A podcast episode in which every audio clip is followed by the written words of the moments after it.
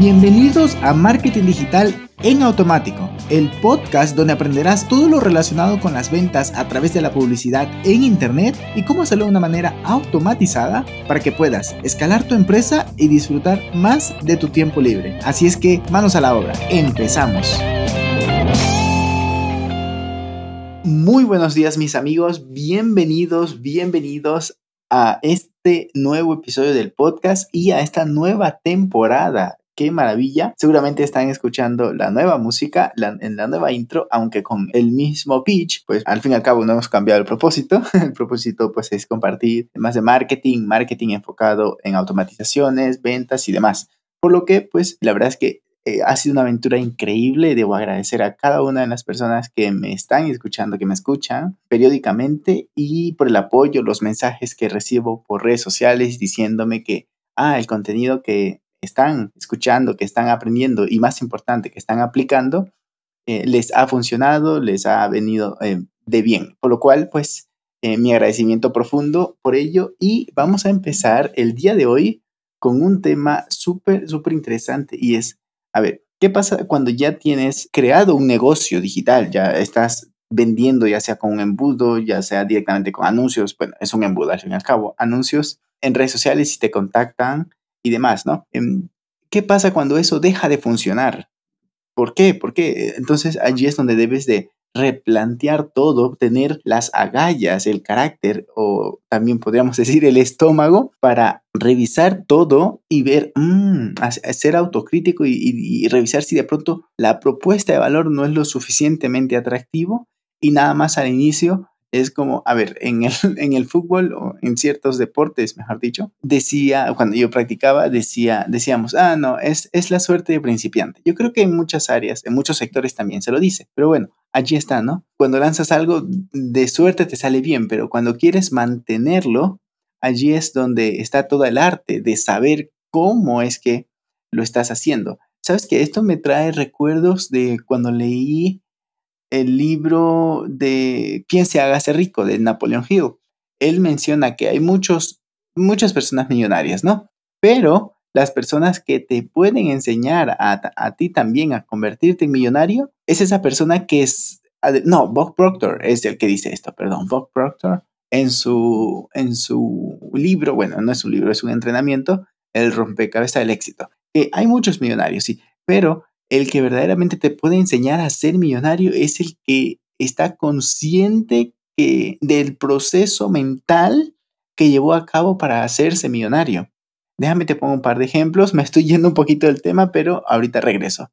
Imagínate que, digamos, un, no necesariamente voy a poner un ejemplo de dinero, pero sí de que alguien logra éxito sin saber exactamente lo que está haciendo a nivel mental. Digamos que alguien se hizo viral por, por algún video por algún, sí, exacto, ¿no? Por algún video y ya está, llegó a miles, si no es que a millones de personas que vieron su contenido, su, su video viral y ya está. Pero como no era consciente de cómo lo hizo o no tenía un background preparado para eso, qué sé yo, contenido semanal, ya sea en video, lo que sea, ¿no?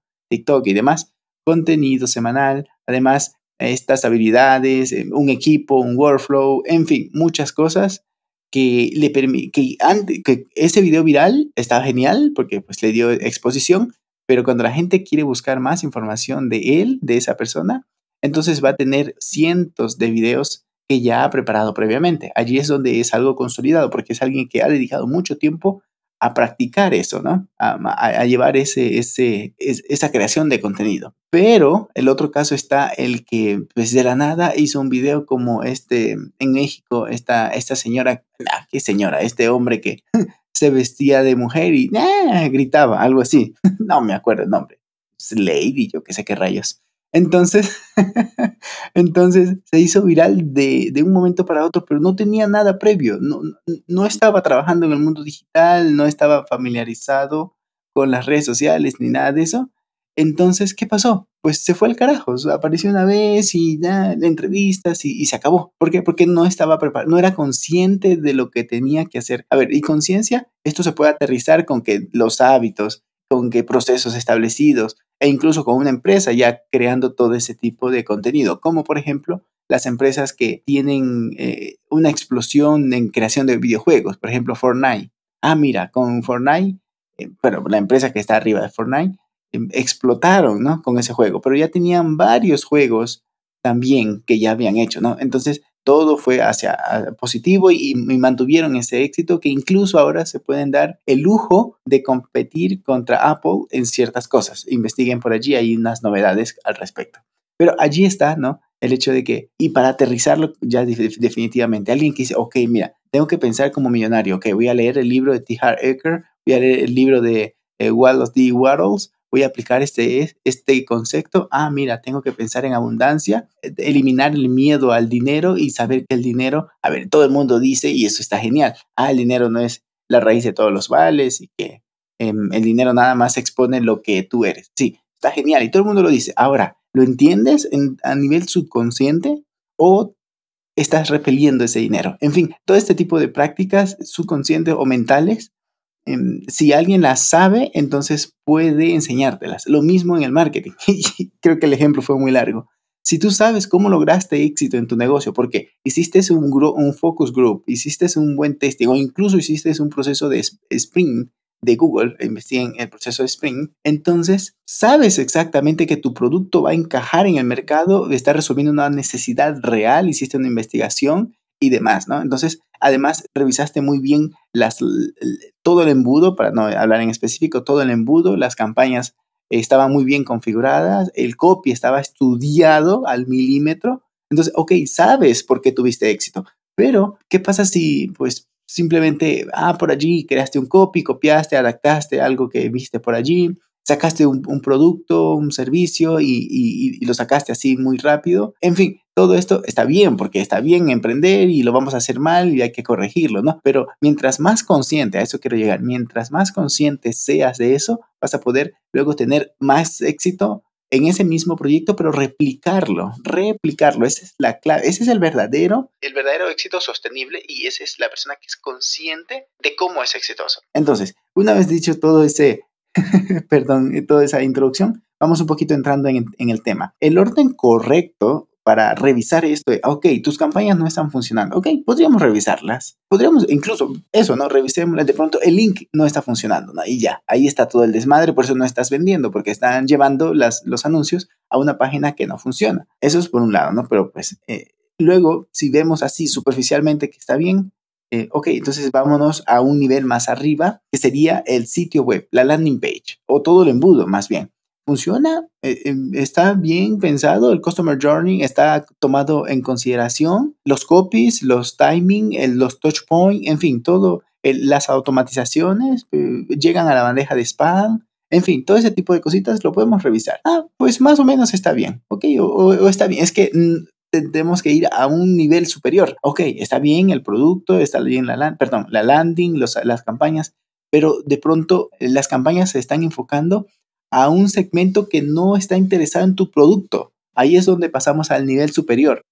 Es al, al, siguiente nivel, hacia arriba, ¿no? Es, ok, está bien la landing, está bien las campañas, el embudo en general, pero lo que no está bien es el producto por un lado, puede ser que el producto está bien, pero no para el público que lo estamos enfocando, o de plano el producto que, estás ofreciendo no está no está cubriendo esa calidad que, que esperan los, los clientes o no se está vendiendo de la manera correcta. No se está, qué sé yo, si es algún producto digamos, para un e-commerce, las fotografías no están bien o ya de plano las funcionalidades del producto no están bien. En fin, todos, todos este tipos de, de aspectos hay que eh, revisarlos y tener ese carácter para luego pues, hacer iteraciones y demás. Que el producto está bien, entonces vamos a un nivel superior. La estrategia digital, la base de todo, la estrategia incluso comercial.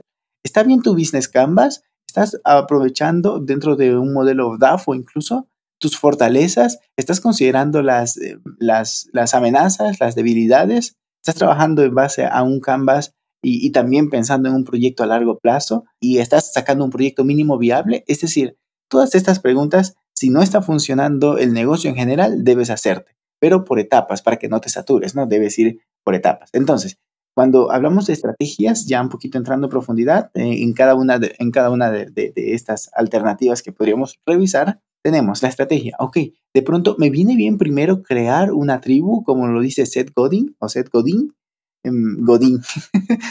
Eh, es que en México Godín es empleado, ¿no? Es ese asalariado.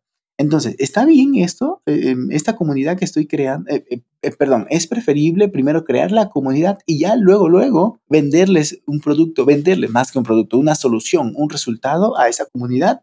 Me lo están pidiendo a mí, confía, yo tengo la autoridad para venderlo. Ese tipo de cosas habría que preguntarse de base, de base en la estrategia. Luego, crear autoridad y posicionamiento, justo lo que decía, ¿no? Sobre eso que estás queriendo vender. Si estás gordo, entonces, ¿cómo vas a vender un entrenamiento fitness? Y, viceversa, ¿no? En, fin, bueno, no, viceversa sí se puede. en, todo caso, pues allí está la, coherencia y, la base, ¿no? Porque puede ser que el anuncio es bueno, pero si tú em, estás eso, ¿no? Insisto, vendiendo un producto de salud eh, típico de Herbalife, ¿no? Ah, mira, adelgaza, sí, querido, está perfecto. A ver, em, tienes que ser producto del producto. Pues eh, bueno, eso por un lado. Pinche Herbalife. Bien, sigamos adelante. Luego, el producto. Ok, lo que ya comentaba antes, previamente. Hagamos un focus group para ver si verdaderamente esto está solucionando un problema. ¿Cómo es la experiencia de usuario? Un focus group, para el que no lo tenga localizado, es em, un grupo reducido de personas que están dispuestos a experimentar tu producto esto se hace en realidad antes de salir al mercado, ¿no? Pero también se puede hacer luego, ¿no? Para hacer un testing, ¿no? Que revisen tu producto y poder grabar y, percibir y analizar sus, sus sensaciones, sus experiencias y, recibir su feedback. Ah, mira, estoy abriendo o estoy utilizando tu, tu aplicación o estoy abriendo tu envoltorio del de, libro que me enviaste a través de tu e-commerce. Yo qué sé, ¿no? Entonces, estás revisando un, grupo selecto, ¿no? que te puedan dar un, feedback real, que no estén conectados emocionalmente con tu producto. Luego, ok, también puedes, si ya lo tienes, estamos hablando en el caso que ya tienes un producto en el mercado, pide testimonios. ¿Cómo fue la experiencia? ¿Qué, resultados? ¿Qué tan fácil les fue? O si es una metodología, aplicar la metodología. Si es un servicio, pues al fin y al cabo los resultados que recibieron y todo el proceso, el acompañamiento, o si es un producto, en fin, todo lo que puedas vender, revisa esas, esos, o pide más bien esos testimonios.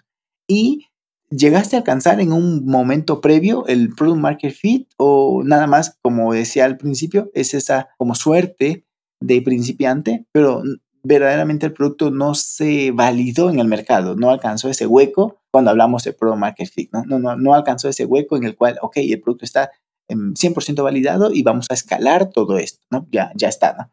Luego, en, el, en la parte de, del, del, de la página web, del sitio web, de la landing y del embudo en general, de las automatizaciones, eh, ¿qué tal está la usabilidad? ¿Qué tal está el user experience? Tienes que revisar eso. Convierte, está enfocado, el voz de fall está muy bien, las estructuras de las landings, el, el, customer journey dentro de los emails, de las automatizaciones es adecuado, el lenguaje es cercano en base al, al, al mapa de empatía que tiene tu, tu negocio o tus usuarios más bien. Todo eso hay que revisarlo. Luego, las métricas. ¿Qué tanta tasa de rebote tiene esta landing?